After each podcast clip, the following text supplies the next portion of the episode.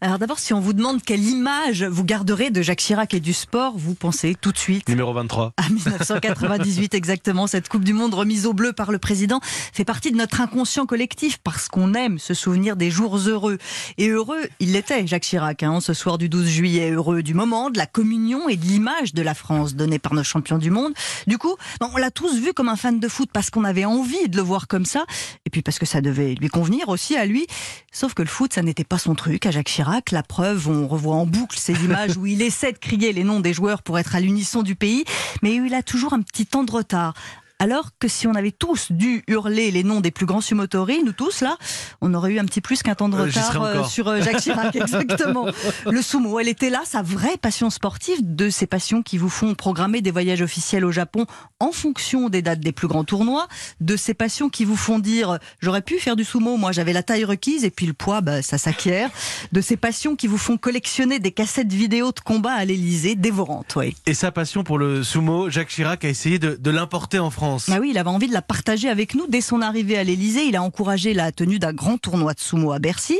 Et puis euh, une coupe Jacques Chirac a été créée pour récompenser les plus grands lutteurs japonais. Et vous, comme moi, quand on entend parler de sumo, on pense inévitablement à Jacques Chirac.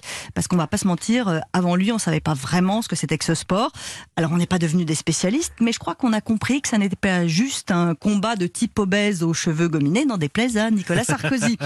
Cette passion pour le sumo, on dirait qu'elle l'a guidé aussi pour accomplir son destin politique quand il décrivait les regards des sumotori avant le combat. C'était avec ces mots. Il ne faut jamais lâcher prise, on doit se battre jusqu'au bout, jusqu'à l'instant décisif où l'on pressent quelle peut être l'issue du combat. C'est comme si euh, racontait sa bataille pour accéder à la présidence de la République en 1995.